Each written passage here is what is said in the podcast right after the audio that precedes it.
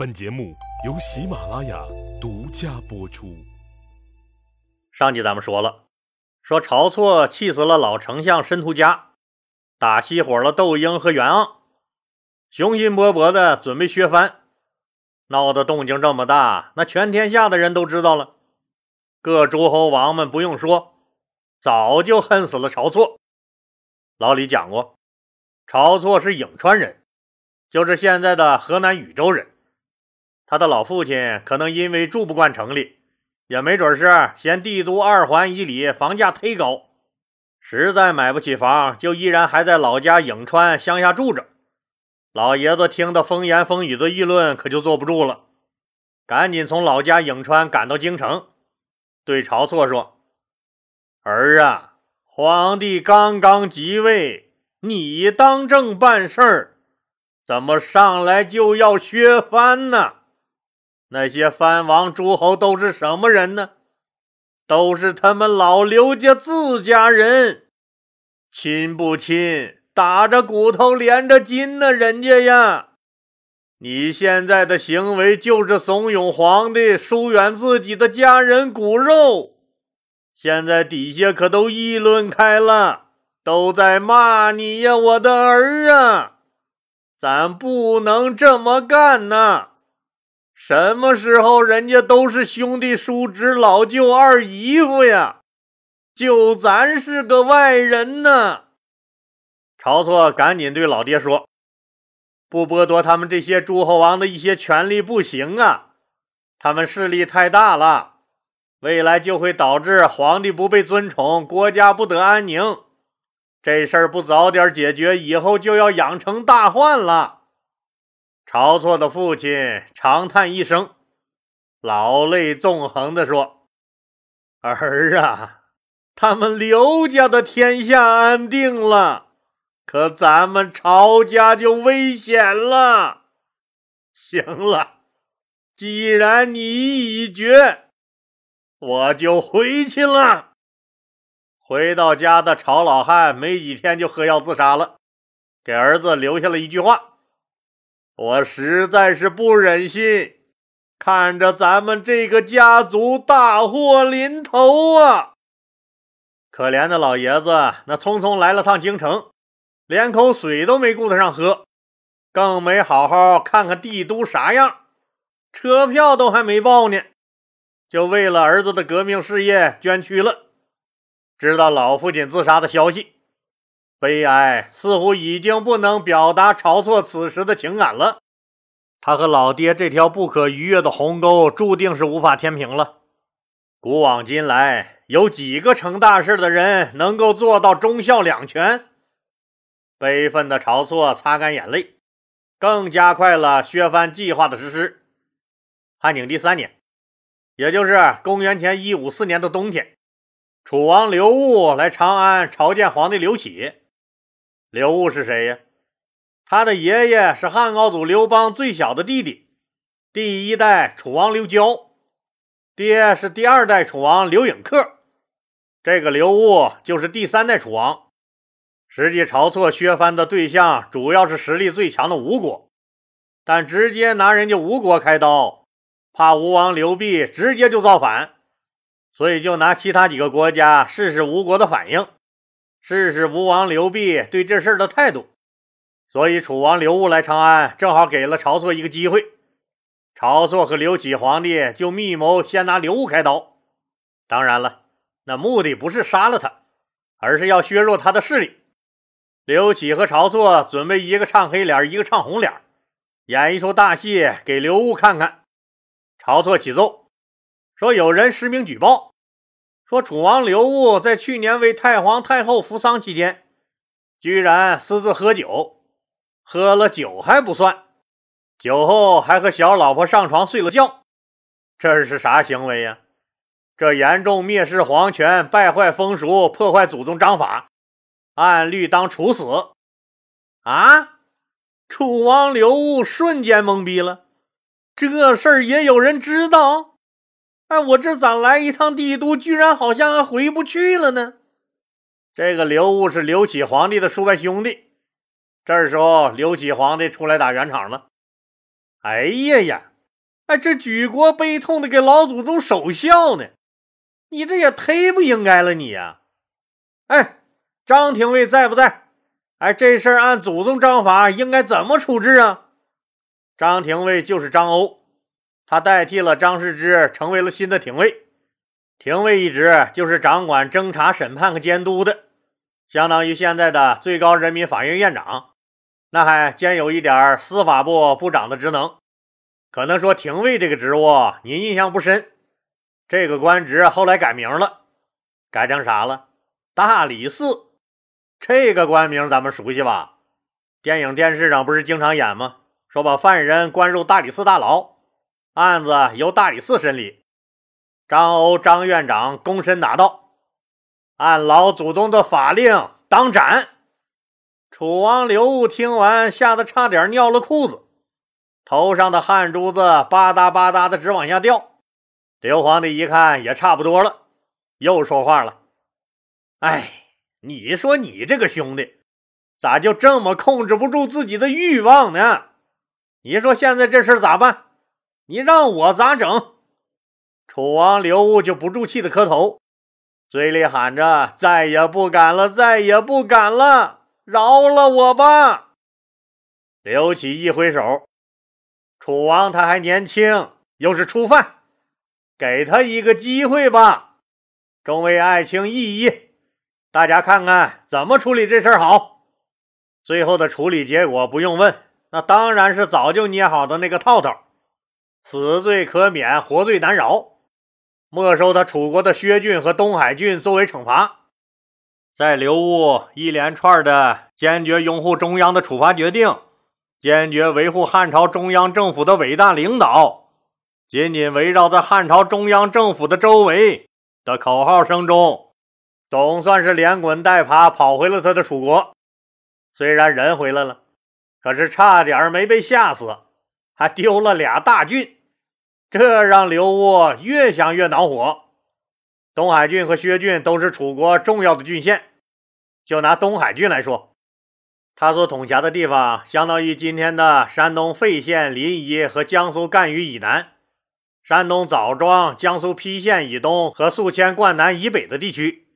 看看这片大不？物产丰富不？刘戊丢了这两块地方，他心疼啊。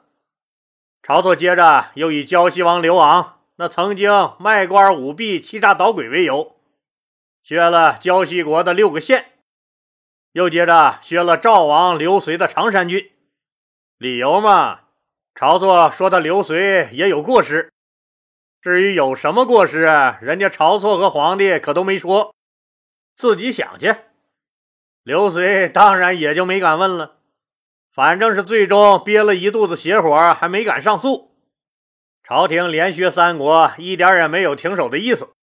作为一个已经六十二岁、做了四十多年吴王的刘濞来说，他非常清楚，朝廷马上也要对他下手了。果然，消息传来，刘启要收了他有铜矿的豫章郡和产盐的会稽郡。刘濞这么多年就靠铜矿铸钱和海水晒盐积累了巨大财富，拢共就三个大郡。如今朝廷居然想收回其中的两个金蛋蛋，这等于是直接在刘濞心头剜了块肉。你们是猪油蒙了心了吧？你们，既然你刘琦想和我算账，那咱就好好算算。你刘琦当年一棋盘。你就砸死了我吴国太子，我活蹦乱跳的儿子刘贤，这杀子的旧仇还未报，如今又添剥夺土地的心恨，这事儿搁在谁身上，谁能受得了？你刘启这是非要搞得我家破人亡才行啊！干脆，咱也别磨叽了。老账新账一起算得了。老刘备紧握拳头，谋反复仇的火焰立刻在胸中升腾了起来。刘备造反是有实力的，这次晁错削藩的重点也是想拿下他吴国。至于为什么，老李前面讲过，刘备的吴国既有铜矿可以自己铸钱，又塞海水制盐，您就想吧，拥有这两大核心战略资源，还能不发财？经过四十多年的经营，吴国的势力强大到中央也害怕了。吴王刘濞从来就不是一个善茬子，吴国很有钱，又有高度自治权，于是天下的亡命之徒，还有那些不得意的读书人，都渐渐汇聚到他的麾下。造反的人才是不缺，但活了六十二岁的老刘濞，深深的懂得人多力量大的道理。不是你楚王刘戊也被削了俩郡吗？我就先发展你入伙。楚国和他吴国是邻居，按辈分来说，那楚王刘戊还得叫刘濞一声大爷呢。哎，听友们能捋清这个关系吧？吴王刘濞是刘邦二哥刘仲的儿子，而楚王刘戊是刘邦的小弟弟刘交的孙子。刘戊可不得管刘濞叫声大爷吗？这个吴王刘濞也是未来要发生的这场暴乱辈分最高的刘氏宗亲，岁数也是最大的。当年已经六十二岁了，老刘濞就对刘戊说：“大侄子，刘启这小子也忒欺负人了，我看呀，咱们反了他娘的算了。”刘戊激动地抓住刘濞的手：“大爷呀，我的亲大爷，您咋说咱就咋干，我听您的。”搞定了楚王刘戊以后，刘濞的眼睛又盯上了另一个人。这个人就是胶西王刘昂。刘濞知道，只要策反了这个刘昂，那革命事业基本上就成功了一半。为啥呀？刘昂厉害呗？为啥呀？刘昂这个人酷爱兵法，家里面兵书一摞子一摞子的，生性还好勇斗狠。说起哪要打仗来，更是两眼冒金光，绝对是个狠角色。在齐鲁大地六郡七十二城里，属他最横了。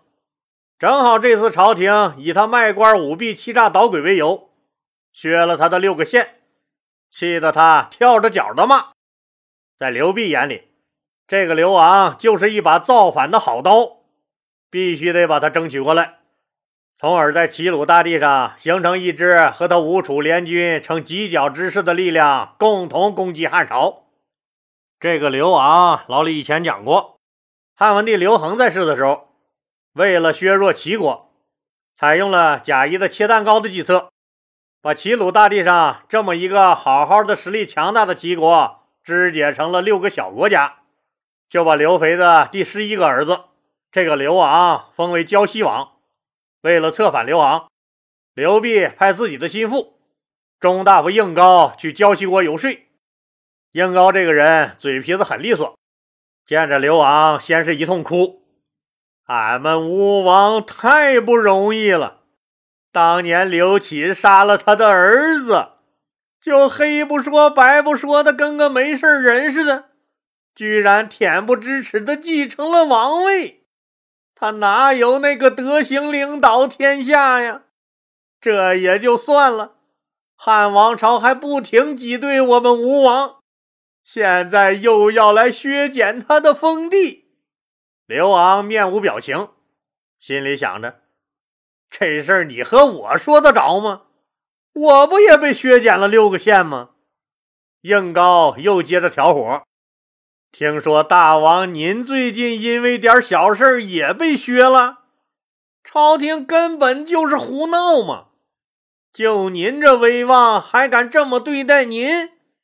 太不公平了！刘昂那暴脾气属炸药的，一点就着，脸立马就变了色。应高又说：“朝廷这就是温水煮青蛙，今天削你一个郡，明天再削你一个县，到时候咱们连个立锥之地也没了。咱们老是这么憋屈的活着，也不是个事儿啊！我们吴王反正是打算反了。”昨个还跟我说邀请您一块儿去呢，刘王赶紧制止。哎哎哎，这事儿可不敢瞎说，咱们现在在人家屋檐下，不得不低头。应高道：“屋檐儿，要这个不能给咱遮风避雨的屋檐有啥用？咱拆了狗的，他不就完了？”刘昂是啥人？他本就是个胆大包天、唯恐天下不乱的人，早就想搞点事情了，苦于没有帮手。刚才就是想试探一下刘备的态度，现在有人一起干，那还有啥说的？干就完了。